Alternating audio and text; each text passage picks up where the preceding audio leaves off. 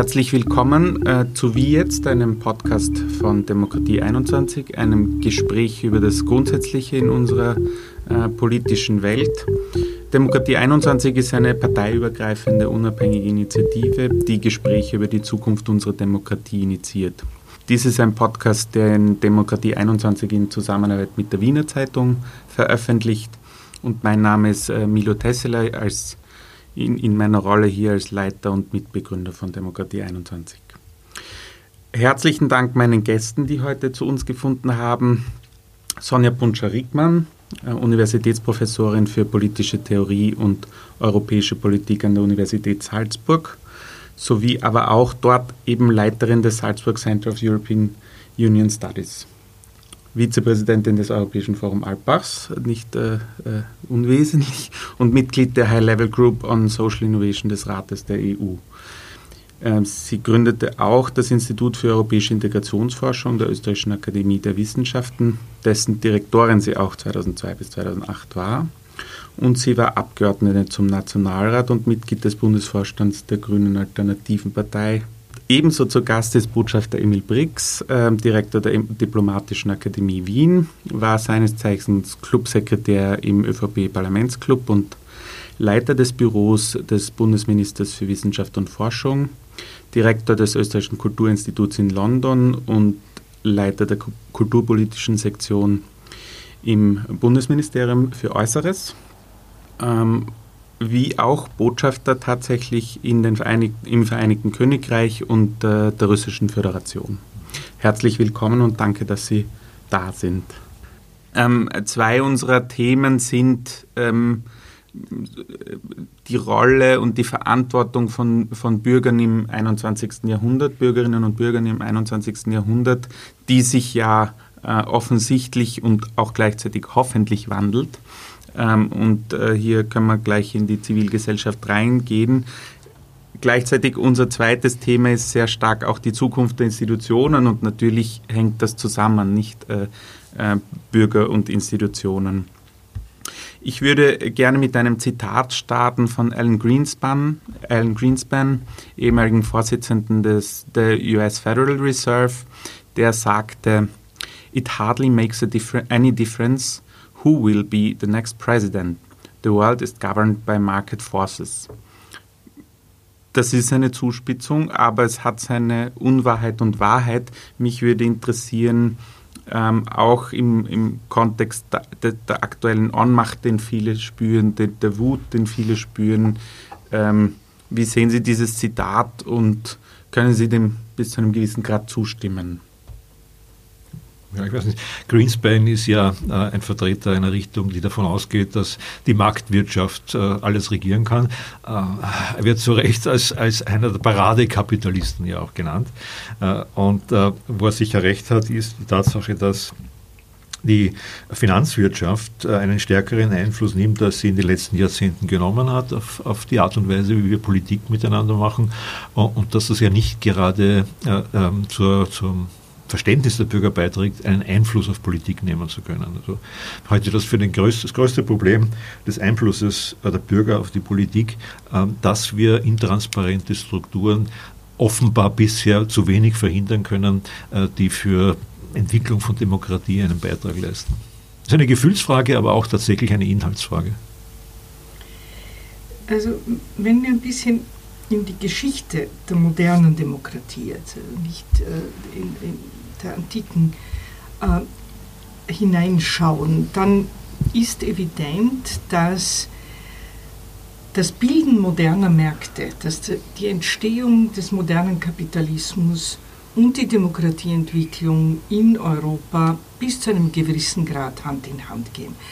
Also die Vorstellung einer Autonomie der Politik oder des Politischen war im Grunde genommen mindestens seit dem 18. Jahrhundert illusionär. Ja? Also das, äh, der Inhalt des Politischen ist über weite Strecken Gestaltung von Gesellschaft und damit Gestaltung von Märkten.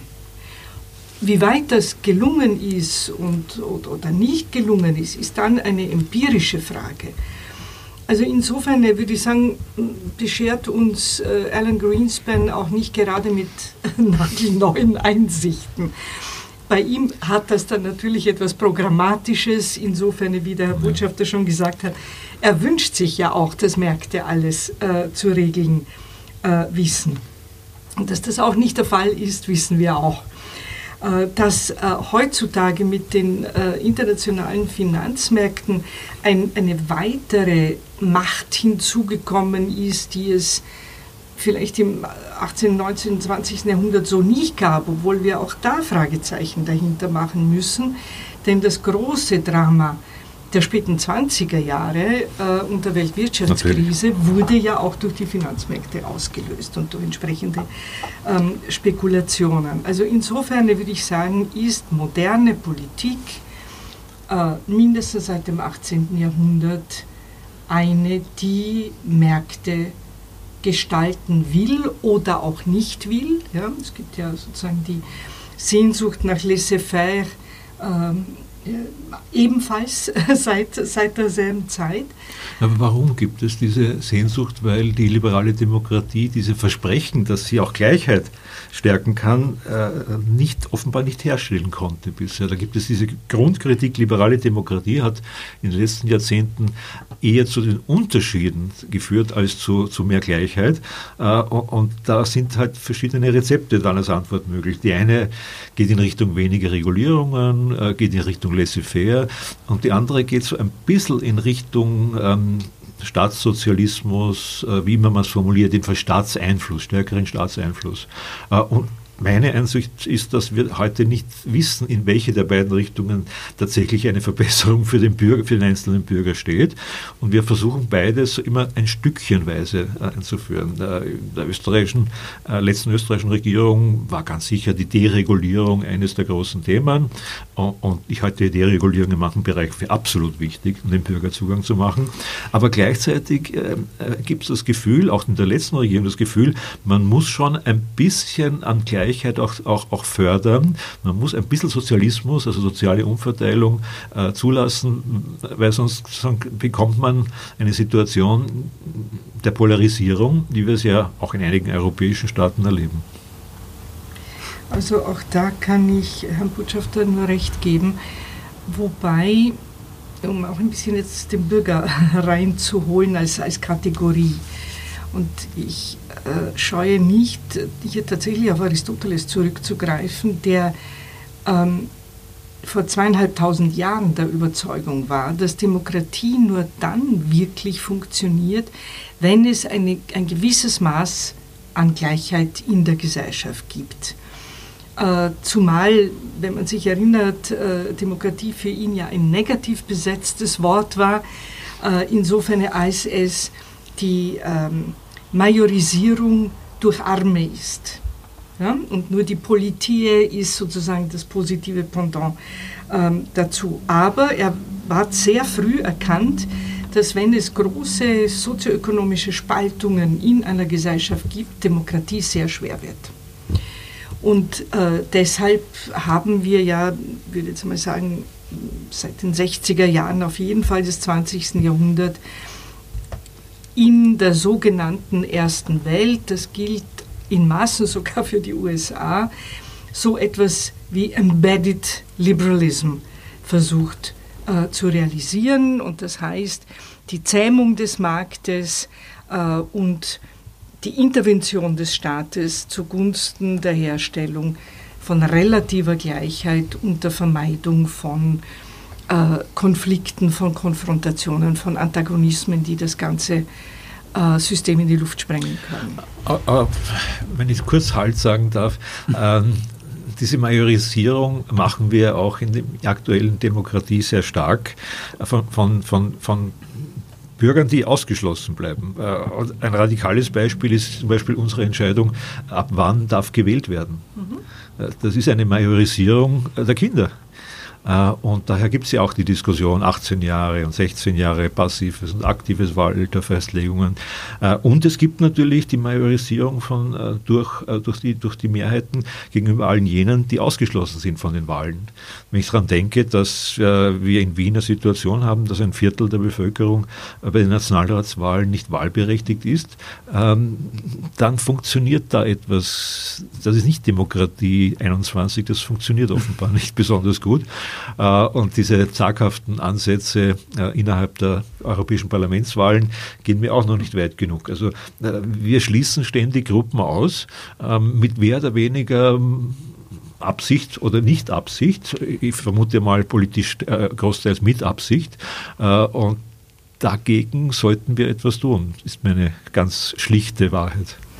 Also die, die ganze Frage von Inklusion und Exklusion in politischen Systemen ist, ist äh, ganz sicher äh, eine, eine wichtige Frage und das Wahlrecht, ich quäle alle meine Studierenden immer mit, sie mögen sich um das Wahlrecht nicht nur in Österreich, sondern auch noch im internationalen Vergleich äh, bemühen oder Kenntnisse darüber zu erlangen, was sie meistens für sehr langweilig halten, aber es ist ein Schlüssel äh, wer darf überhaupt äh, mitstimmen, wer darf überhaupt äh, Repräsentanten wählen. Und ein Problem, das wir vor vielleicht 40, 50 Jahren in diesem Ausmaß nicht hatten, ist Zuwanderung, ist Mobilität. Wir haben Menschen, vor allem wenn Sie denken, noch die erste Generation der Einwanderer in Österreich, die ja nicht als Einwanderer gedacht waren, sondern nur als temporäre Arbeitnehmer, die sind seit vielen, vielen Jahren da und würden natürlich einen Zugang zumindest auf kommunaler Ebene ähm, äh, verdienen. Die Frage der Kinder, ja, da gibt es vielleicht wohl äh, die Notwendigkeit einer gewissen willkürlichen Entscheidung, wo ziehe ich die Grenze. 16 äh, Jahre ist das, was Österreich äh, jetzt äh, entschieden hat und, und, das scheint mir gut. Ob das noch weiter gesenkt werden soll, ist wohl eine Frage der, der Debatte. Mein, wie, man kann es ja auch, was weiß ich, in mancherlei Hinsicht mit Fragen de, des Jugendstrafrechts vergleichen. Und ab wann ist jemand strafmündig oder nicht strafmündig? Also da gibt es einfach eine offene Diskussion. Aber wenn ich denke, wo wir gestartet sind, also als ich jung war, wählten wir mit 21 ähm, aktiv und überhaupt, was weiß ich, 35 passiv. Also das ist schon eine Veränderung. Ja, aber diese Grenzen halte ich für Demokratie für eine sehr grundsätzliche Frage eigentlich. Wie wir sie festlegen, ähm, wo wir sie festlegen, mhm. beim wie wir sie festlegen, ist, wer stellt die Kriterien dafür auf und überlegen wir uns die auch von Zeit zu Zeit. Äh, was hat das zu tun mit Fragen wie Altersgrenzen für Kopftuch? Verbot oder Kopftuch tragen. Äh, das sind allerdings Grenzen, die ja politisch festgelegt werden. Äh, und wie kommen wir da zu, zu einer, einer, einer, gerechten Entscheidung, die der Zeit auch angemessen ist? Das halte ich für wichtige Fragen. Und sogar äh, so scheinbar kleine Fragen wie Wahlrecht für, für Straftäter.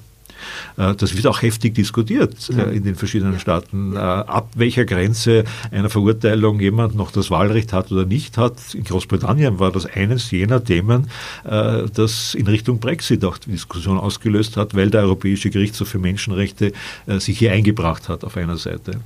Also diese scheinbar kleinen Fragen sind ganz zentral. Absolut. Und es ist ja auch nicht wirklich einzusehen, warum jemand, der eine Straftat begangen hat, das Wahlrecht verlieren soll. Er wird ja bestraft durch äh, Einsperren, äh, durch alle möglichen äh, Strafsanktionen. Aber ob dazu das Wahlrecht gehören muss, ist ja wirklich eine, eine grundsätzliche Frage. Ein, etwas, was das Fundament von Menschsein. Und ja, Gleichheit. Ja, ja. Und Gleichheit. Es kommt ja sogar noch das Ende des Lebens dazu, die Entmündigungsfrage. Mhm. Wie gehen wir da um mit dem Wahlrecht? Weil ich gehöre sicher nicht jenen, die sagen, das Wahlrecht ist das Alpha und Omega der Demokratie. Da gehört mhm. viel mehr dazu. Und ich würde sogar sagen, wir sollten uns nicht nur auf das Wahlrecht konzentrieren, mhm. aber das sind schon entscheidende Fragen. Aber daran lassen sich die Fragen der Gleichheit und des Einschlusses und Ausschlusses, glaube ich, äh, exemplarisch sehr gut diskutieren. Aber noch ein Schritt vor dem Wahlrecht wäre ja sozusagen ähm, ähm, die die Motivation oder die Sinnhaftigkeit überhaupt wählen zu wollen und zu können. Und wenn Sie, Herr Botschafter, haben gemeint, äh, wir, wir, wissen nicht, wie weiter dafür, dafür, da müsste man ja sagen, wir, das ist sowohl die Gesellschaft, die Bürgerinnen und Bürger, als auch wahrscheinlich die Politik bis zu einem gewissen Grad. Ähm, das heißt, man müsste mal feststellen, ähm, in was für einem Prozess finden wir heraus, äh, ähm, wie wir weiter tun wollen, aber gleichzeitig diese, diese Ohnmacht, die ich versucht habe am Anfang nochmal anzusprechen, ist ähm, schon entscheidend, um überhaupt Bürgerinnen und Bürger mit an Bord zu haben für jegliche Entscheidung oder jeglichen Meinungsbildungsprozess. Und hier würde mich interessieren, wie, wie, wir, wie wir hier weiterkommen. Ja? Also äh, nicht die, die, die, die Bürger zu verlieren, weil als Beispiel äh, Steuern Sie, äh, wurden schon angesprochen. Wie, wie, wie kann man äh, glauben an Politik und dessen Einfluss oder Durchsetzungsfähigkeit haben, wenn man dieses klassische Beispiel bringt, ein, äh, ein sozialdemokratisches Beispiel, in dem Fall äh, ein Würstelstand zahlt mehr Steuern als ein Konzern wie Amazon, nicht? Da, da gibt es nicht annähernd eine Idee für, für den Normalbürger, ähm, wie da überhaupt äh, sich jemand durchsetzt und politisch gestalten kann. Naja, das, was Sie zuletzt gesagt haben, ist natürlich ein Hinweis darauf, dass die Populisten es immer leichter haben als die, die ein bisschen äh, nachdenken, äh, wie, wie, Dinge funktionieren. Aber wo Sie völlig recht haben, ist, ähm, dass der Einfluss des Bürgers auf das Steuern durch Steuern zu schwach geworden ist einfach. Dass äh, sich auch die derzeitige politische Struktur nicht die Frage stellt, zumindest in Österreich wenig die Frage stellt, äh, wie man hier den Bürger stärker einbringen könnte. Und es gibt gute internationale Beispiele, wo Teile der, Steuerleistung von den Bürgern tatsächlich dann zugeteilt werden können. Äh, und erstaunlicherweise sind das nicht nur Beispiele im Westen, sondern äh, auch in anderen Teilen. Also in, Europa zum Beispiel haben die Ungarn ein Modell, wo man, ich glaube, 5% der, der Lohnsteuer kann man bestimmten Zwecken zuwidmen alles nicht ideal, aber genau in diese Richtung muss sich das entwickeln, äh, um das Ohnmachtsgefühl zu reduzieren. Äh, weil das eine ist Wahlen, wenn die Leute sagen, ist egal, wen wir wählen, wir wissen ohnehin nicht, was herauskommt nach Koalitionsverhandlungen. Aber das andere ist eben zu sagen, haben wir nicht viel wichtigere andere Bereiche, äh, wo wir den Bürger direkter einschalten können. Ich bin da radikal. Ich würde weit über Konsultationsmöglichkeiten hinausgehen. Äh, ich glaube, es braucht wirklich Entscheidungsmöglichkeiten. Dieses kleine Beispiel mit 5% der Steuer dann zuteilen können, ist sowas. Da können, da können sozusagen die, die, die sich beteiligen, tatsächlich an einer Entscheidung mitwirken. Ähm, meine Erfahrungen mit Konsultationsprozessen sind weniger gut und ich glaube auch nicht, äh, sie schaffen oft Frustration. Äh, weil wir wissen das im Planungsverfahren, wir wissen das in sehr vielen, sehr praktischen Fragen und da muss man das Risiko, glaube ich, auch sich überlegen, Entscheidungsmöglichkeiten für Bürger zu schaffen. Und ich weiß schon, das ist in einer sagen, stabilen, gewachsenen Demokratie schwierig und zweitens von den handelnden Politikern nicht unbedingt erwünscht, weil sie sicher selbst ihrer, ihrer Entscheidungsmöglichkeiten teilweise begeben müssen. Mhm. Also ich glaube, wir nähern uns jetzt dem alles entscheidenden äh, Konflikt zwischen repräsentativer und äh, direkter Demokratie. Ich wollte nur noch zu äh, Amazon äh, Nichtbesteuerung und Würstelstand äh, schon Besteuerung sagen, Frau Vestager wird dieses Problem oder war davon dran, es zu lösen. Ja?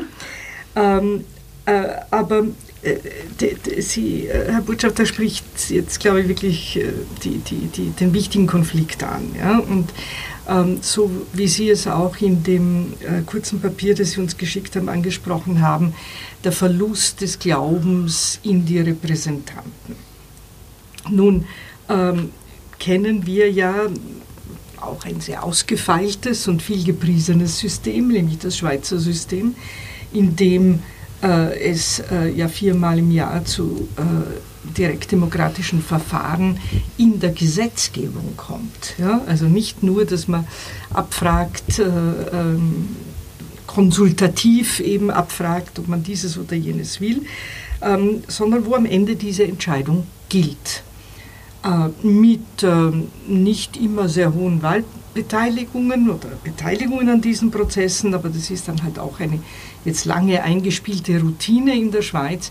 Das kann man nicht ähm, aus dem Ärmel schütteln. Ja. Muss, auch die Schweizer haben lange gebraucht, um diese ähm, Reife äh, zu erreichen, auch die Akzeptanz der Entscheidungen. Ja. Also niemand rüttelt dann daran, sondern das wird dann einfach äh, umgesetzt.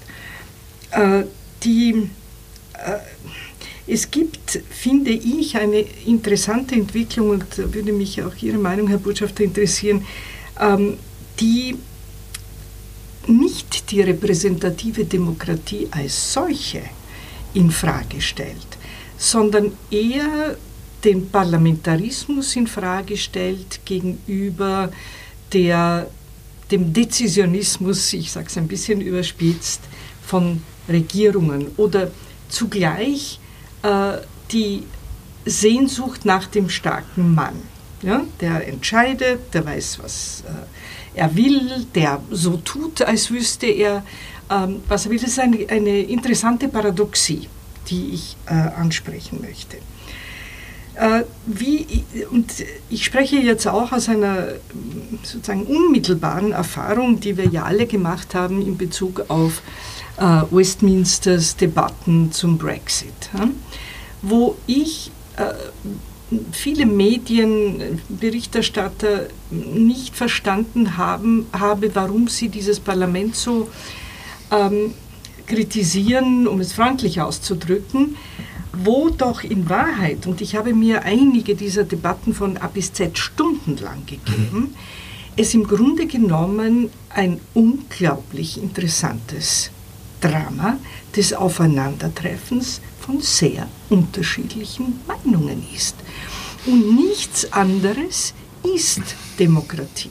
Das Zulassen von verschiedenen Meinungen, Natürlich ist es äh, schön, wenn dann am Ende eine Entscheidung herauskommt, wie immer sie aussieht. Aber ich würde, ich war auch erstaunt zum Teil vom Niveau der Debatte, die dort stattgefunden hat. Das ist vielleicht nicht in allen Parlamenten das Gleiche, vielleicht auch in Westminster nicht immer so. Mhm. Aber angesichts der, der Dramatik der Situation war ich davon beeindruckt. Okay, wir haben gesagt, im Laufe der letzten 400 Jahre wir wählen Repräsentanten, die das Common Good im Auge haben sollten und stellvertretend ähm, für jene, die sie gewählt haben, Entscheidungen zu treffen, die aus den notwendigen Kompromissen resultieren, die man halt äh, finden muss. Es gibt einen Gedanke, der nicht zuletzt bei den Gründungsvätern der amerikanischen äh, Verfassung so bedeutsam war. Die Notwendigkeit einer Instanz, die auch mich als Bürgerin, als Teil des Volkes, einen Augenblick von mir selbst distanziert. Also ein, ein, eine, ein Moment der Reflexion einzuziehen, wo nicht der nackte, unmittelbare Egoismus des Bürgers, der Bürgerin, die dann unter Umständen auch noch ja, aufgehetzt durch Populisten aller Art, ähm, ja, unter Umständen auch nicht die richtige Entscheidung trifft. Ja? Das kommt in den Federalist Papers äh, genau. ganz, ganz oft, ähm, äh, wird das äh, verbalisiert. Es bedarf einer, eines äh, Polsters zwischen dem Egoismus des Einzelnen und der Entscheidung. Das ist natürlich auch ein sehr theoretisch ausgesprochener Satz oder, oder sehr abstrakter Satz, aber ich würde ihn auch in modernen Zeiten nicht ganz ähm, beiseite schieben. Was aber dort zum Problem wird, die, diese Distanz, wenn es nicht ein Reflexionsakt ist gegenüber dem unmittelbaren Egoismus, äh, sondern einfach ein Davonlaufen. Ja? Also wenn die Repräsentanten überhaupt nicht mehr hören, was hier äh, an, an, Interessen artikuliert, an, an Sorgen artikuliert wird, dann haben wir genau das Problem, über das äh, der sogenannte ja. Wutbürger entstanden ist. Ja, äh, darf ich was zu dem britischen Parlament sagen? Ich sehe das nicht als eine, eine Hochzeit des Parlamentarismus, die Diskussion, die dort abläuft. Warum? Äh, diese Diskussion äh, geht sehr stark, auch jetzt bei der Entscheidung, die jetzt in diesen Tagen wieder mal mehrmals getroffen werden. Erstens nach parteipolitischen Interessen. Ja, eh. Hm. Natürlich. Unvermeidbar? Ja, unvermeidbar. Zweitens aufgrund des Mehrheitswahlrechts dort nach den Einzelinteressen des Abgeordneten im jeweiligen, ähm, im jeweiligen Wahlkreis. Äh, und äh, ich halte das nicht für, für zielführend, wenn jetzt die Frage eigentlich nur ist, wie geht man in einem Parlament damit um, dass zwei Drittel der Abgeordneten, der Repräsentanten, die dort sitzen, für Remain waren, aber 52 Prozent der Bevölkerung äh, und eine Mehrheit ihrer Wahlbezirke für den Austritt waren. Das ist genau das Dilemma, in der sich derzeit vor allem Labour-Abgeordnete befinden, die manchmal mitstimmen äh, für einen der Verträge, der vorgelegt wird, manchmal nicht. Äh, ob das das Ausverhandeln ist, mit dem wir mehr demokratische Glaubwürdigkeit erreichen, das sehe ich nicht. Und warum auch? Weil die Zahl derer, die demonstrieren vor Westminster gegenüber, gegenüber diesen Diskussionen im mhm. Parlament ja ständig zunimmt. Mhm. Und zwar von beiden Seiten. Also da funktioniert das Verhältnis zwischen den, den Betroffenen und den Repräsentanten, finde ich, nicht gut. Natürlich, die Qualität der Diskussion äh, ist hervorragend und ich äh, habe eine gewissen, gewisse Sehnsucht und, und, sehe mir das, das auch öfters an. Äh, aber wo ich Ihnen völlig zustimme, ist die Frage, wir müssen Momente schaffen, äh, wo für den Bürger äh, es möglich ist, mehr als nur sein Eigeninteresse eine Art Gemeinwohlinteresse auch zu formulieren. Wir haben ein bisschen Ansätze und da werde ich auch immer kritisiert, wenn ich das sage.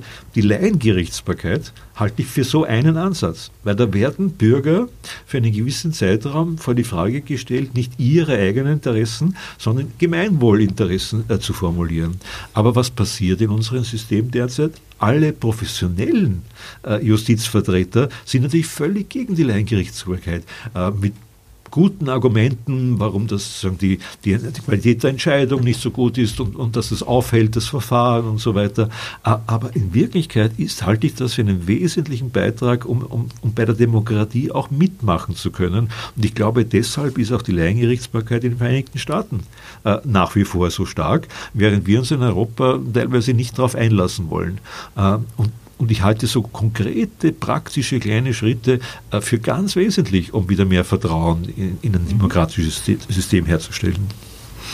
Also bei dieser letzten Frage, äh, das war auch das eine äh, Idee der, der, amerikanischen Gründungsväter, Laiengerichtsbarkeit ähm, nicht nur zuzulassen, sondern sich, sich zu wünschen als Teil des, der konstitutionellen Ordnung äh, nicht nur, weil man auch äh, im späten 18., frühen 19. Jahrhundert einen Mangel an ausgebildeten Juristen hatte, sondern auch äh, um, also wenn man diesen Satz ernst nehmen darf, um äh, den einfachen Menschen mit Rechtsfragen ähm, vertraut zu machen, ihn mit dem Justizsystem vertraut zu machen, überhaupt ihn zu einem rechtsdenkenden Menschen zu machen.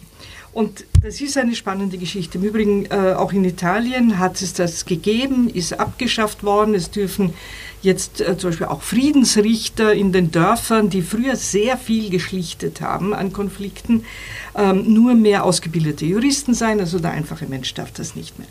Aber ich würde äh, auch äh, mit dieser Thematik, wie bringen wir die Bürger, die Bürgerinnen, wieder ins Spiel auf eine verantwortungsvolle Weise zwei Anmerkungen machen. Die eine äh, zielt natürlich auf das, was äh, der Herr Botschafter Brix äh, zehn Jahre lang, wie Sie gesagt haben, äh, betrieben haben, äh, nämlich sich über die Zivilgesellschaft den Kopf zu zerbrechen.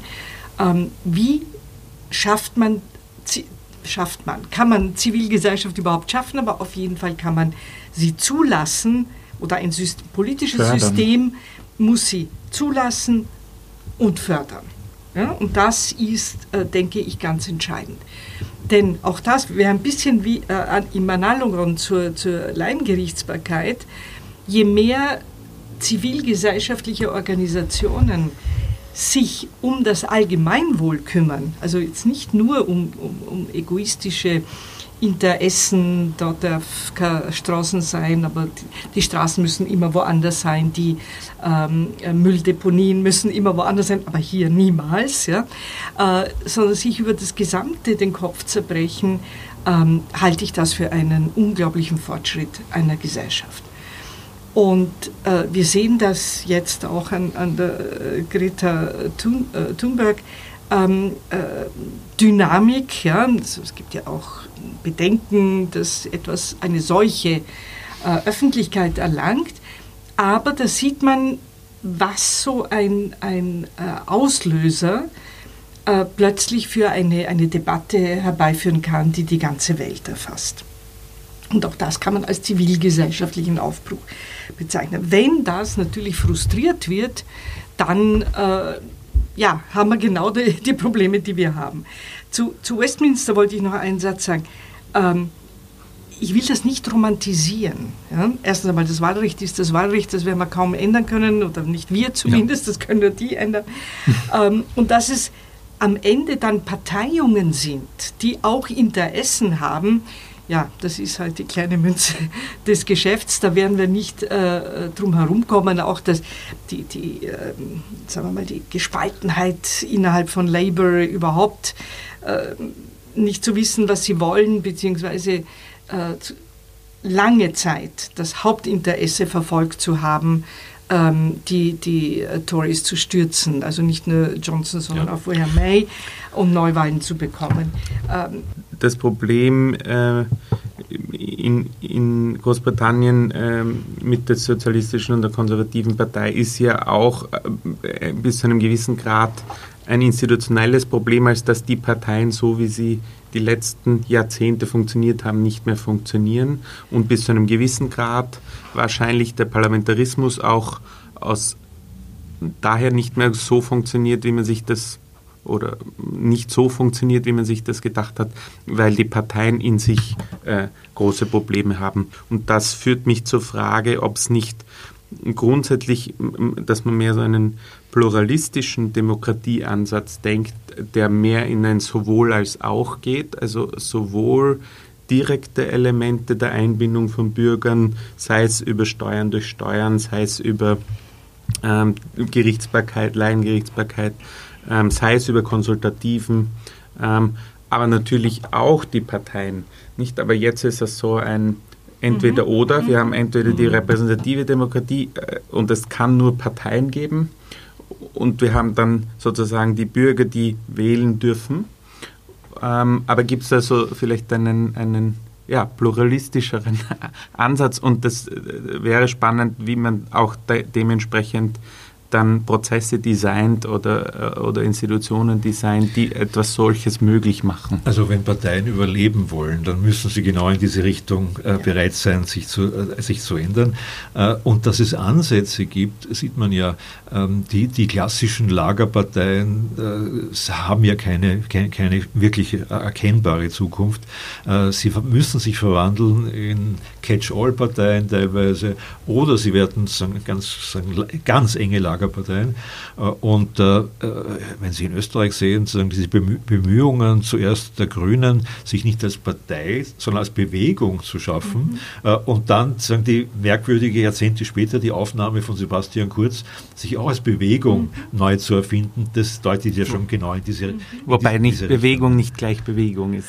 Ja, aber da, die Idee dahinter ja. besteht natürlich schon, sozusagen hier, hier sich abzusetzen ja. äh, von dieser alten Vorstellung, ja.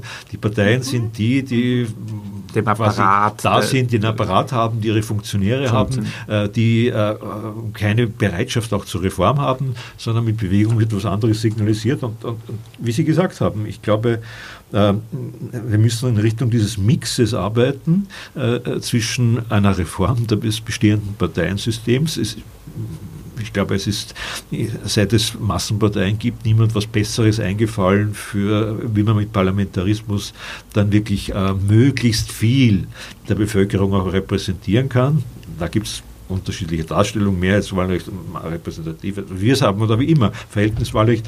Äh, aber die Parteien sagen, werden wohl hier eine weitere Rolle spielen. Aber ich glaube, je mehr Formen wir an, außerhalb dieser Strukturen schaffen, die auch tatsächlich eine Bedeutung haben und wo der einzelne Bürger auch überzeugt ist, dass er hier einen Beitrag leistet, äh, ist ganz wichtig. Ich halte nichts davon, so Empowerment für alle zu verlangen und von jedem zu verlangen, dass er partizipiert. Es hat auch jeder das Recht, sich von anderen führen zu lassen. Äh, das hat die Frau Professor Wunscher-Rickmann ja schon angesprochen mit diesen dezisionistischen Elementen, die es immer mehr gibt. Äh, das ist, ist auch weniger Verantwortung. Nicht? Ist auch weniger Verantwortung. das ist gemütlich. Aber, aber das, das, Angebot sollte da sein. Und wir haben ja auch alte Formen, äh, alte Formen, die immer noch bestehen, äh, zum Teil im konsultativen oder im, im, Hilfsbereich, zum Beispiel die Ombudsmänner mhm. und Organisationen, sind ja auch so eine Schnittstelle äh, zwischen dem äh, politischen und, und, dem Einzelnen. Äh, oder auch die ganze Frage der Selbstverwaltung. Mhm. Selbstverwaltungsorgane sind ja genau mit dieser Überzeugung im 19. Jahrhundert begonnen worden. Wir, wir haben eine stolze österreichische Tradition der Selbstverwaltung mhm.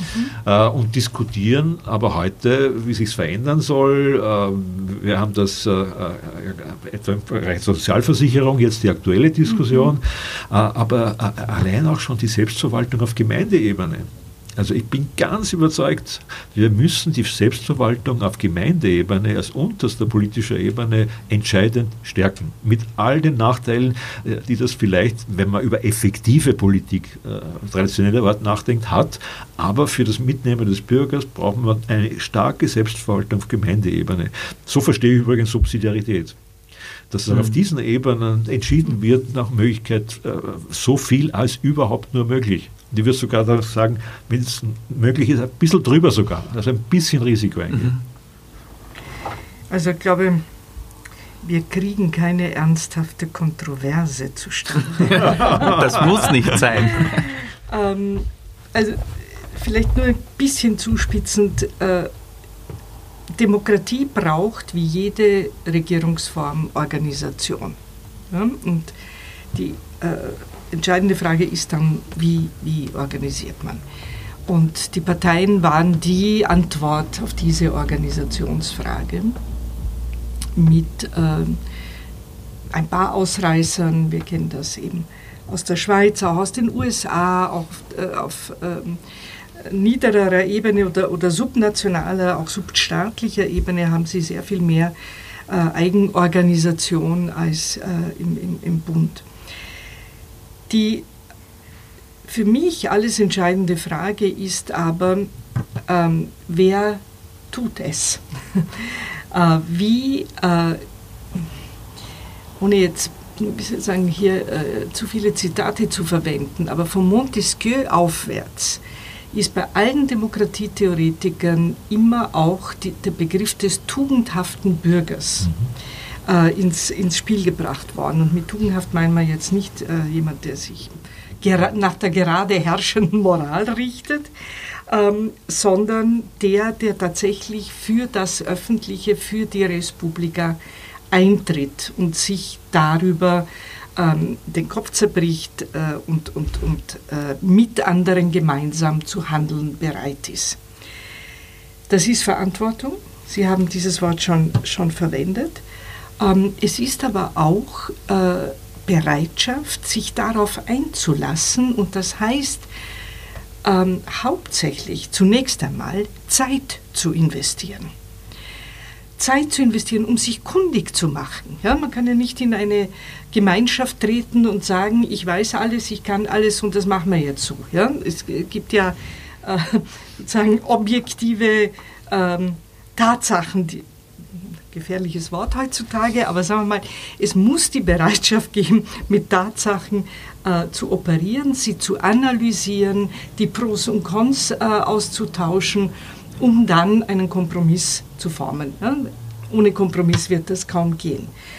Und Jetzt, wenn wir sagen, alle sollten das Idealiter tun, dann wissen wir schon, dass das nicht stattfinden wird.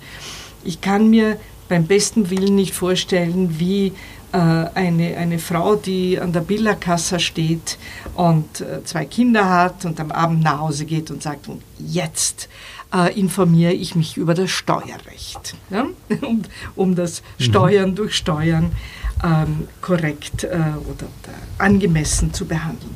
Also wir verlangen von den Menschen unter den Bedingungen des Marktes, auf dem sie ähm, stehen, äh, sich zu engagieren. Das heißt, es wird das Engagement äh, von wenigen bleiben, äh, es, wird, äh, jen, es werden jene sein, ähm, die es sich eher leisten können, so etwas zu tun äh, und daraus sozusagen tatsächlich dann auch unter Umständen so etwas wie eine Bewegung ähm, zu schaffen. Ne? Mhm, auch ja. hier, die, die, die, Klimaproteste gehen ja ununterbrochen einher mit der Kritik, äh, sollen die nicht eigentlich in der Schule sitzen und, und andere Dinge tun. Ja. Ein Satz noch zur Selbstverwaltung. Ja, das ist immer ein spannender Ansatz äh, gewesen, den wir auch nicht nur bei den Sozialversicherungen sehen. Die Universitäten sind ja sozusagen wär, wären, ich unterstreiche den Konjunktiv, Labore dafür. Ja? Und auch dort sieht man, da spreche ich jetzt wirklich aus eigener Erfahrung, dass ähm, äh, wir Forscher, Forscherinnen haben, die, die hochgradig publizieren wollen, die äh, ununterbrochen Projekte betreiben, haben wenig Lust und wenig Zeit, sich für die Selbstverwaltung der Universität zu kümmern. Ja. Sind auch nicht immer die besten Manager. Oder? Sie sind auch nicht immer die besten Manager. Auch das ist wahr. Ja. Also auch die Eignung äh, ist, ist ein Thema, wenngleich wir als Demokraten sagen müssten, theoretisch müssten sich alle eignen. Hm. Und das war der Ansatz der, der athenischen Demokratie, per Los jeden irgendwann zu rufen. Ja, die Universitäten sind ein, ein gutes Beispiel, äh, wo die Grenzen von Selbstverwaltung liegen und äh, wie man ein Ziel, das man erreicht, ein anderes Ziel damit schwächt. Äh, so also diese Widersprüche ja. gibt es leider. Aber was die Frau Wesser gesagt hat, geht genau in diese Richtung der Bildungsfrage, als entscheidende Frage, wenn wir sagen, wir brauchen mehr Partizipation des Bürgers. Ähm, mein konkreter Vorschlag würde zum Beispiel leisten, wir diskutieren jetzt, dass wir nicht eine, die Schulpflicht äh, einfach festlegen, sondern wir Bildungsstandards, die erreicht werden müssen, festlegen. Das, glaube ich, hat die letzte Regierung diskutiert, glaube ich, wieder sein. Wenn das schon gemacht wird, also nicht die Frage ähm, äh, der, der, Jahre, sondern welche Bildungsstandards erreicht werden, dann würde ich hier, hier unbedingt diese Frage auch des Engagements äh, für das Allgemeinwohl als eine, eines der Zielvorstellungen für Bildungsstandards hineinschreiben betreiben. Äh, und einen Ansatz, wenn Sie wollen, haben Sie auch in Amerika und auch in Großbritannien, äh, dass äh, bei Karriereüberlegungen Unternehmen sehr genau schauen, was denn diese Kandidaten im karitativen Bereich, im sozialen Bereich, in der Allgemeinheit, so auch im Sport gemacht haben, während das in Österreich noch nicht so präsent ist hm. oder in anderen Teilen Europas. Also das ganz klar Bildungsstandards als konkretes Beispiel, aber auch sonst sozusagen im, im, im Denken der Bildungspolitiker äh, zu verankern, wäre ein konkreter, glaube ich, wichtiger Beitrag, äh, den, den wir hier leisten können. Ja. Äh, und damit zusammenhängend auch äh, staatsbürgerliches Wissen. Ja? Also ich bin äh, geschockt, was ich in den Vorlesungen an Erstsemestrigen, aber manchmal auch Mehrsemestrigen habe und wie begrenzt das Wissen ist über das Funktionieren des Staates Österreich, das Funktionieren des Landes, in dem man sich aufhält. Und da gehen schon viele Dinge einfach, äh, laufen da ganz schief. Ja. Ja, wir, wir, diskutieren über Gesamtschule, ein schönes ideologisches Thema, aber wir diskutieren nicht, sagen, was in der Schule, egal wie sie organisiert ist, dann Passiert. an Inhalt ja. passieren soll. Ja. Hm. Also was ist das Wissen, mit dem ein Schüler, eine Schülerin diese Schule verlassen muss? Und ich meine dann nicht nur enzyklopädisches Wissen, ja, weil das kann man tatsächlich nachschauen. Ich muss zumindest wissen, wo ich nachschaue, sondern ein, ein sozusagen ein, ein, eine, eine Basis, auf der ich auch diskutieren kann. Und zwar nicht nur emotional, sondern auch mit gewissen Graden an Rationalität. Ja, und wenn ich ergänzen habe, ich habe wenn wir gerade über ein Bildungsthema sind, ja. ich habe den Eindruck, sozusagen der Begriff Freiheit kommt bei uns zu wenig vor, mhm. in jeder Hinsicht. Also ich weiß schon, es gibt den Satz, Anarchie ist schön, aber unpraktisch. Aber ein bisschen eine Anleitung zur Anarchie, ein bisschen eine Anleitung zum, zum Denken auch in Richtung Freiheit ist notwendig. Äh, es hat vor kurzem der Timothy Garten Esch mit Bezug auf Ungarn, Polen, Tschechien mhm. einen Artikel geschrieben in der New York Books, hat gesagt, es braucht eine zweite Befreiung mhm. nach 1989. Ja. Mhm. Äh, und er meint natürlich schon das, sozusagen aus seiner Sicht, das ist eine, auch ein bisschen eine ideologische Sicht, äh, sagt er, das, was jetzt da passiert, ist ein, eine Gegenrevolution mhm. von Kaczynski und Orban und wir müssen jetzt davon befreit werden. Er sagt, wir brauchen da grundlegende Reformen.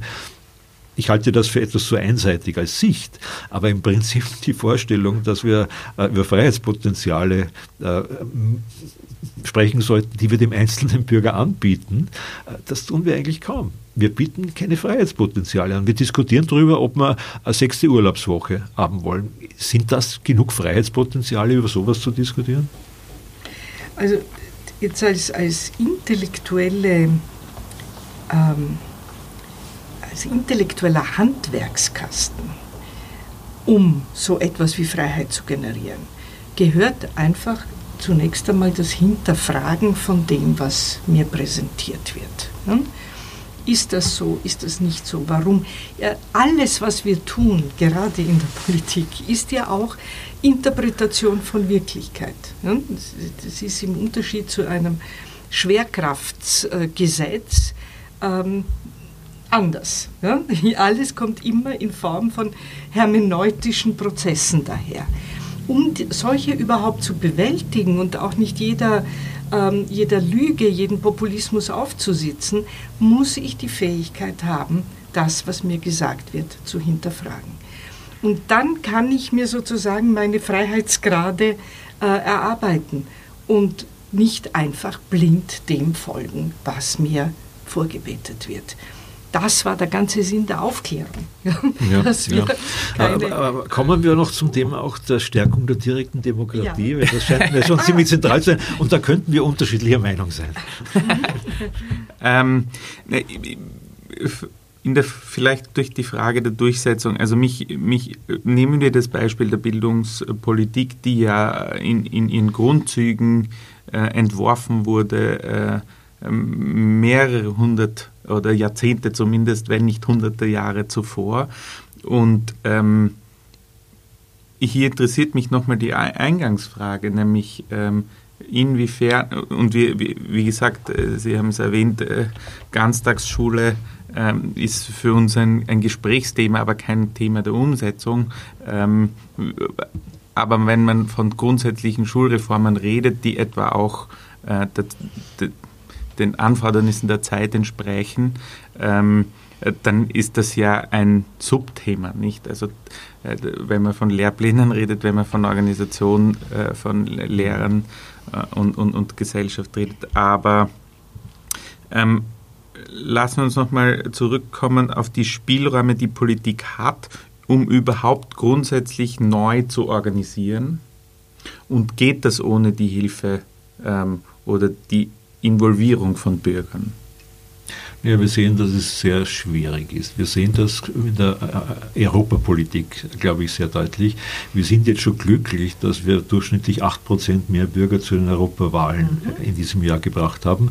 Äh, das Glück ist ein bisschen wenig, würde ich meinen. Äh, und wir sehen aus allen Umfragen, dass es sehr deutlich ist, dass immer noch die Mehrheit der Bürger nicht weiß, was in diesem Europäischen Parlament gemacht wird und wie diese europäischen Strukturen wirklich arbeiten. Und die eigentlich natürliche Kritik daran ist dann immer, ähm, äh, es ist so schwer, Entscheidungsprozesse äh, durchzusetzen äh, und äh, die Regierungschefs der Mitgliedstaaten nutzen das für eine deutliche Stärkung der europäischen Räte, das heißt der Entscheidungen der jeweiligen Regierungen. Was die Professor Punscherickmann ja auch angesprochen hat, wir haben schon das Problem, dass wir zwar vom Parlamentarismus reden und ihn haben, aber zunehmend die Regierungen äh, entscheidend treffen. Da gebe ich ihr recht. Das Großbritannien jetzt ein Beispiel, wo die Regierung ohne Parlament nicht weiterkommt. Das ist ein sehr deutliches Beispiel, mhm. wo die Grenzen der, von Regierungen Aber wenn der Brexit zustande kommt, dann ist es quasi ein großer Wurf, der nur durch äh, ein direkt demokratisches Mittel zustande kam, Absolut. weil im Parlament wäre in keinem Fall zustande gekommen. Und äh, ohne jetzt ungeduldig sein zu wollen, ähm, weil Demokratie auch ähm, sozusagen ein langer Aushandlungsprozess ist, kommen wir nicht drum herum, auch von Zeit zu Zeit gewisse größere Würfe zu ermöglichen.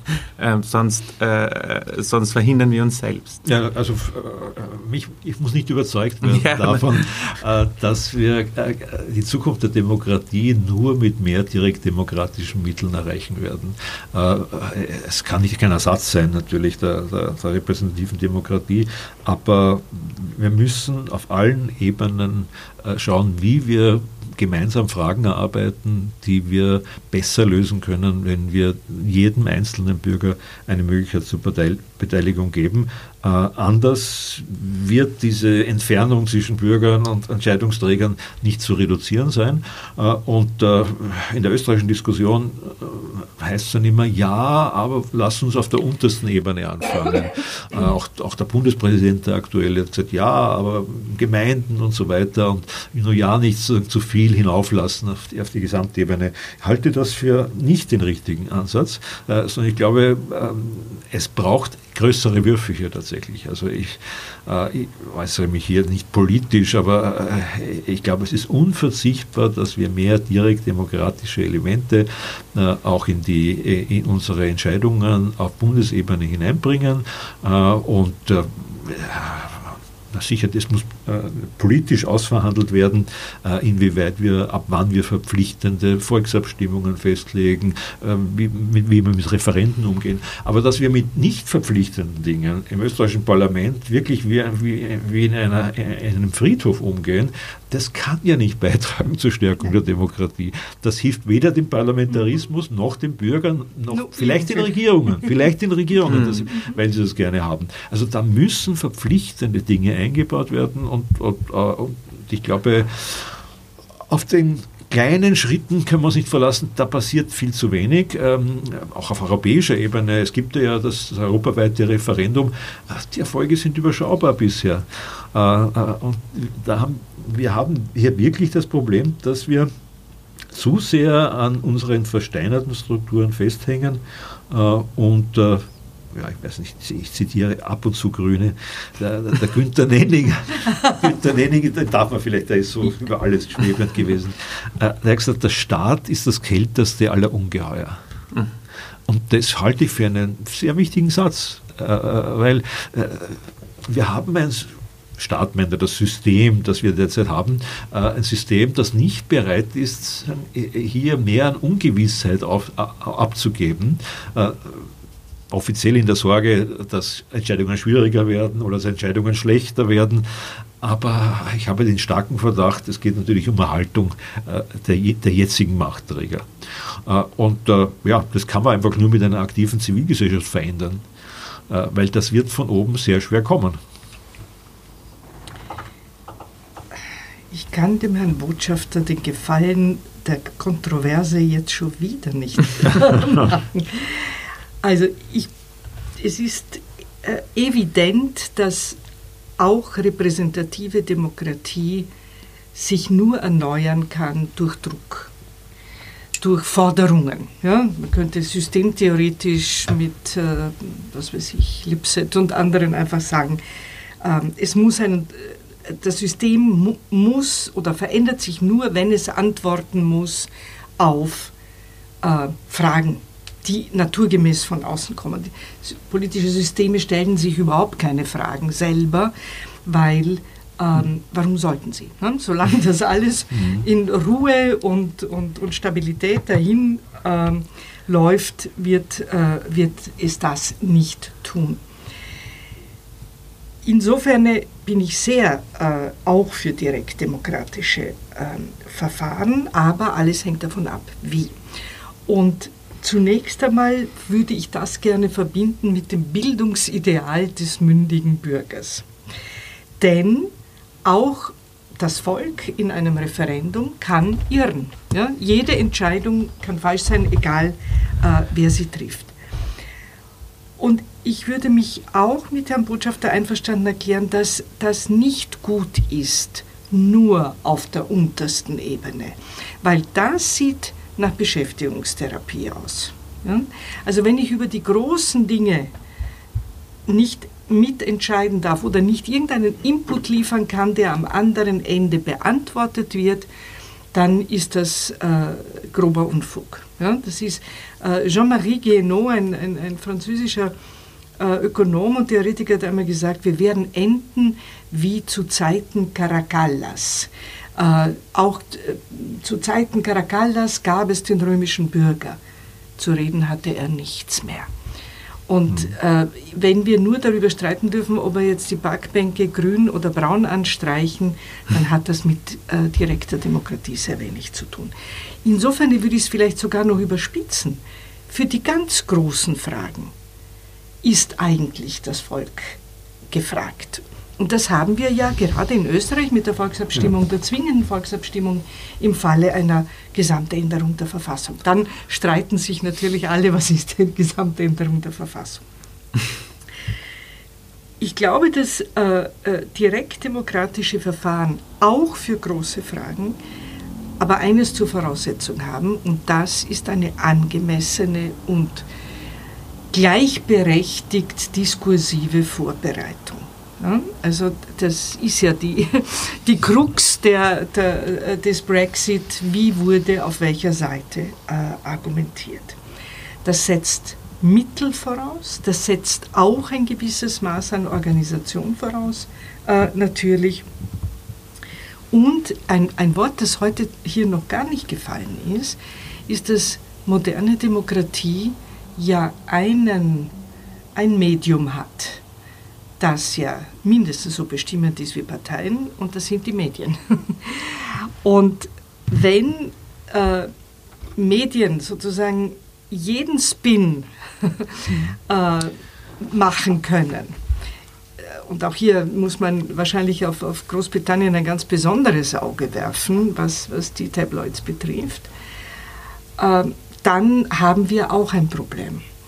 Und die Frage, die ich mir immer stelle, ist, wer kontrolliert die Medien? Ne? Wir sind sozusagen äh, in der Pyramide, wer kontrolliert wen? Pegida kontrolliert in Deutschland offenbar die Medien.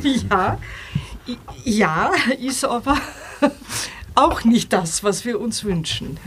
Also auch diese, dieses Nachdenken darüber, dürfen Medien alles? Was dürfen sie? Äh, sind, es gibt ja Kontrollorgane, so ist es ja nicht, aber sind diese ausreichend? Äh, sind es nicht zu sehr selbstkontrollierende Instanzen? Äh, ich glaube, das muss mit bedacht werden, weil, und da spreche ich jetzt auch als, als wenn Sie so wollen, Veteranin der Grünen, ich bin ja sehr früh ausgeschieden, aber das habe ich noch sehr hautnah miterlebt, wie schwer es war für nicht nur die Grünen als Partei, sondern auch für die vielen Bürgerinitiativen überhaupt Zugang zu Medienberichterstattung zu bekommen. Also wer hat Zugang, wer hat nicht Zugang? Welche, äh, wie werden Diskurse geframed, wenn ich dieses Neu, Neudeutsch verwenden darf? Wer framet mit welchem Interesse? Weil sonst werden wir mit direktdemokratischen Verfahren äh, unter Umständen tatsächlich äh, die, die Befeuerer des Populismus werden. Ja? Und das sollte nicht sein.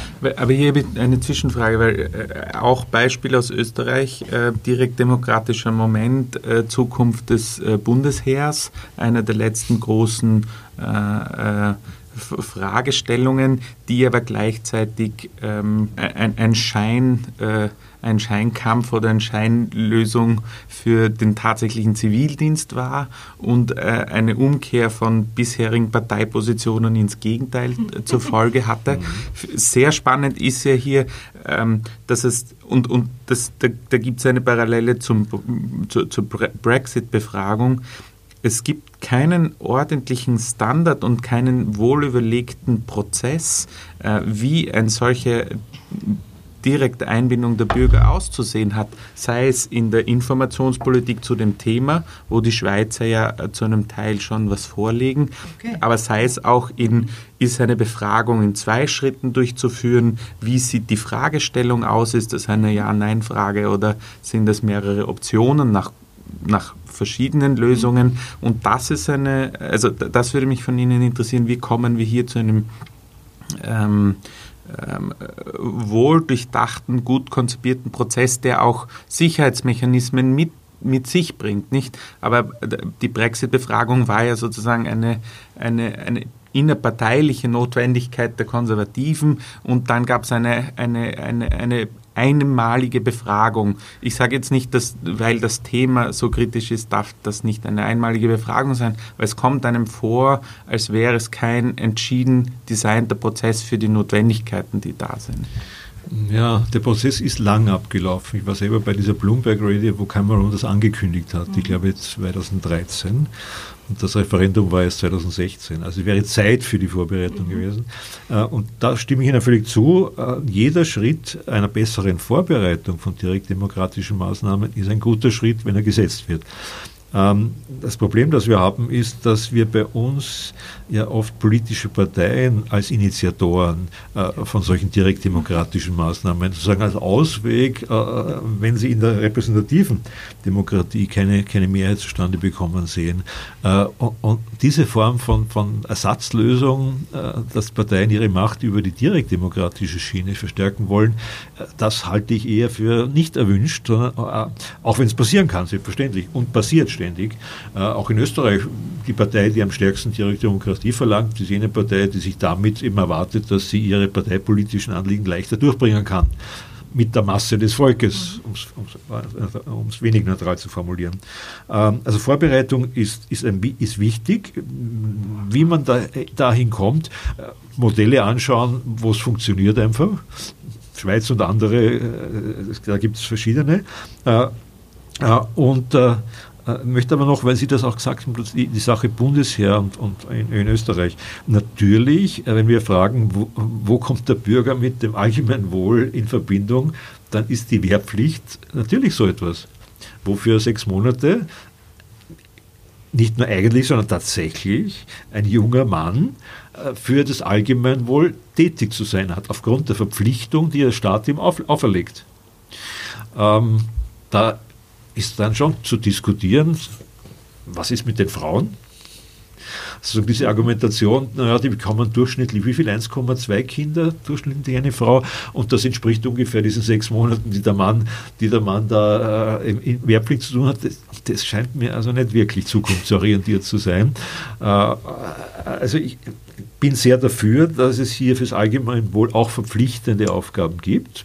So viele haben wir ja da nicht. So eben Laiengerichtsbarkeit ist auch eine Verpflichtung, die der Staat gibt und, und Wehrpflicht auch.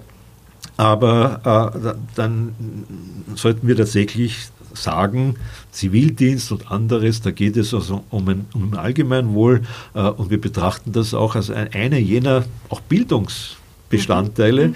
äh, die wir jungen Menschen geben wollen. Das ist für mich eigentlich das stärkste Argument für die Wehrpflicht. Vielleicht nur ein Satz noch äh, verstärkend, man muss auch nicht immer das Rad neu erfinden. Es gibt Modelle. Was fehlt, ist der Wille, sich damit zu befassen äh, und äh, entsprechendes auch in die Tat umzusetzen. Ich finde zum Beispiel die Europäische Bürgerinitiative, die der Botschafter ganz am Anfang erwähnt hat, in der Sache eine kluge äh, Einrichtung. Ne? Auch in, in der Notwendigkeit, äh, transnational äh, Stimmen zu sammeln etc. etc. Was ich für fatal halte, ist ihr Schicksal. Es ist quasi ein Österreich-Schicksal äh, und, und das kann dieses Instrument nur diskreditieren.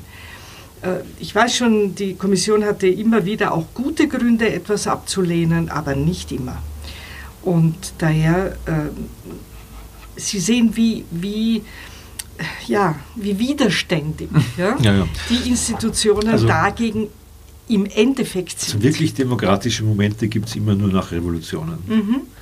Äh, wir wünschen uns keine Revolution, aber, äh, aber wir müssen schon sagen, in diese Richtung denken, mhm. äh, wenn wir Veränderungen wollen. Aber das wäre eine schöne Schlussfrage in dem Sinn, wie geht äh, wirkliche Veränderung ohne Revolution? Wie geht? Naja, es ist ja nicht so, dass wir nie was verändert haben, ohne äh, Menschen den Kopf abzuschlagen. Ja? Das, äh, was äh, interessant ist, äh, und da gibt es jetzt mittlerweile ja eine Fülle von Büchern und Menschen, die darüber nachdenken, ähm, wir, wir sind ein bisschen in eine ein anderes Fahrwasser geraten als der Fall der Mauer, als äh, die Entwicklungen der 90er Jahre hätten vermuten lassen. Nämlich, dass wir in den äh, Zehnerjahren äh, plötzlich mit illiberalen äh, Neigungen, um es sehr vorsichtig auszudrücken, konfrontiert sind, damit hätten wir nicht gerechnet. Und jetzt könnten wir nochmal den Bogen schließen, zurück zu dem, was am Anfang auch mit Ihrer, mit ihrer Einleitung angesprochen wurde. Sind es tatsächlich die kapitalistischen Marktverhältnisse, die die Menschen so äh, gegeneinander aufbringen? Ist, sind es die großen Ungleichheiten, ähm, die auch den Populisten äh, allen Nährboden geben, äh, der das Gegenteil von direkter Demokratie ähm, äh, bewirkt, nämlich in dem Sinne, wie wir es hier diskutiert haben, sondern eigentlich nur als ja, Masseverwalter, wenn man so will. Ähm, das ist wahrscheinlich die erste Frage, die wir uns äh, vor Augen äh, nehmen müssen, wenn wir das nochmal ernsthaft diskutieren. Wie kommen wir zu einer Veränderung? Wir sind äh, in prekären Gefilden, was die liberale Demokratie insgesamt betrifft. Die Populismen und die äh, Rekurse auf plebiszitäre Demokratie ist in der Geschichte immer auch eine von Diktatoren gewesen. Also das ist, glaube ich, der Spagat, den man schaffen muss. Aber ja, wären wir äh, etwas weniger konfrontativ, auch in unseren traditionellen oder tradierten ähm, demokratischen Gesellschaften, könnte man gemeinsam, glaube ich, schon einiges auf die Beine bringen. Jetzt schauen wir uns an, was eine allfällige neue Regierung tut. Ich würde das nicht einer, sage ich ganz offen, jetzt auch normativ äh, gesprochen, einer schwarz-blauen äh, Regierung zutrauen, aber ich würde es einer schwarz-grünen, äh, schwarz-grün-Neos, ja, wenn es denn zu einer solchen Koalition käme, durchaus zutrauen. Das wäre ein unglaublich schönes Signal für einen Neuaufbruch. Äh, ja, es steht in den Sternen, ob es dazu kommt, aber es ist nicht unmöglich. Es bedarf eines Momentes des Konsenses ähm, in ähm, einer politischen Konstellation, wo man ja auch, wo ja alle möglichen Parteien ununterbrochen von Neuanfängen reden. Man naja, müsste sie beim Wort nehmen. Äh, ich würde mir wünschen, dass die, äh, die Grüne Partei genau diese Anliegen einbringt in die Koalitionsverhandlungen. Ich bin nicht sicher, ob ich sie an oberster Stelle stehen werden, aber, äh, aber, eine Diskussion bei diesen Koalitionsgesprächen, wenn sie denn kommen, äh, über genau diese Fragen äh, und, und, und auch, auch über Direktdemokratie für, diese Parteien wäre mir zu wünschen. Ich weiß, wie, wie Sebastian Kurz das mit seinem Team angelegt hat. Er hat genau diese Überlegungen 2015, bevor er den Parteivorsitz gemacht er gesagt, Bewegung heißt, wir schauen uns an, wie schauen denn die, die sozialen Bedürfnisse in, den, in meinen Wählersegmenten, die ich haben will, aus und ich richte meine Politik dann nach diesen Segmenten aus. Jetzt kann man sagen, eigentlich nicht sehr modern, aber er hat damit verschiedene äh, Interessen versucht zusammenzuführen in, äh, in etwa. Äh, ich habe bei anderen Parteien diesen moderneren Zugang noch nicht so stark gesehen. Mhm. Ob es ausreichen wird, weiß ich nicht. Ich, Wort Masseverwalter ist von der Frau Professor in den Mund genommen worden. Ich habe schon den Eindruck, sozusagen, unser klassisches Parteiensystem ist so eine Form der Masseverwaltung und wir, sind, wir schauen eigentlich nicht, was rund um diese Masseverwaltung alles an Bewegungen ist. Und eine Masseverwaltung in Zeiten, wo immer mehr Identitätspolitik eine Rolle spielt, äh, wird zunehmend gefährlich, äh, weil da entstehen dann halt die Populismen. Jeder formuliert seine Identität und seine Religion und seine Kultur und seine äh, Dinge, die draußen sein bleiben sollen und solche drinnen sind. Ähm, immer weniger gemeinsam. Da bleibt für den Gemeinsinn einfach nicht viel Platz. Wir haben, wir haben die Chance der großen Krisen. Äh, weil da entsteht dann die, die, plötzlich die, die, Idee, dass man äh, Gemeinsamkeit herstellen muss, weil es auch eigentlich nicht mehr um Win-Lose geht, sondern alle verlieren. Mhm. äh, wenn wir nicht darauf schauen, wie es in, in, in, der Klimakrise vorangeht. Also da kann man eine Chance haben. Und, und da glaube ich auch, wenn wir über die Koalitionsmöglichkeiten sprechen, da treffen sich äh, vielleicht die Türkisen und die Grünen äh, in, dieser, in dieser Idee. Und, und dass sich christlich-soziale äh, mit progressiven Grünbewegten zusammentun, das halte ich nicht schlecht für Europa. Dann lassen wir es so stehen. Danke Ihnen äh, sehr herzlich, Frau Buncher-Rickmann, Herr Brix. Äh, das war eine Ausgabe von Wie jetzt, ein Podcast von Demokratie 21. Danke auch hier nochmal an die Wiener Zeitung, die hier mit äh, dabei ist. Ähm, lassen Sie sich, es sich nicht nehmen, Ihnen nahestehenden Menschen diesen Podcast anzuvertrauen, denn äh, darauf kann unsere Demokratie nicht verzichten. Auch zu empfehlen unser zweimonatlicher Newsletter Was jetzt zu abonnieren auf demokratie21.at. Herzlichen Dank, machen Sie es gut.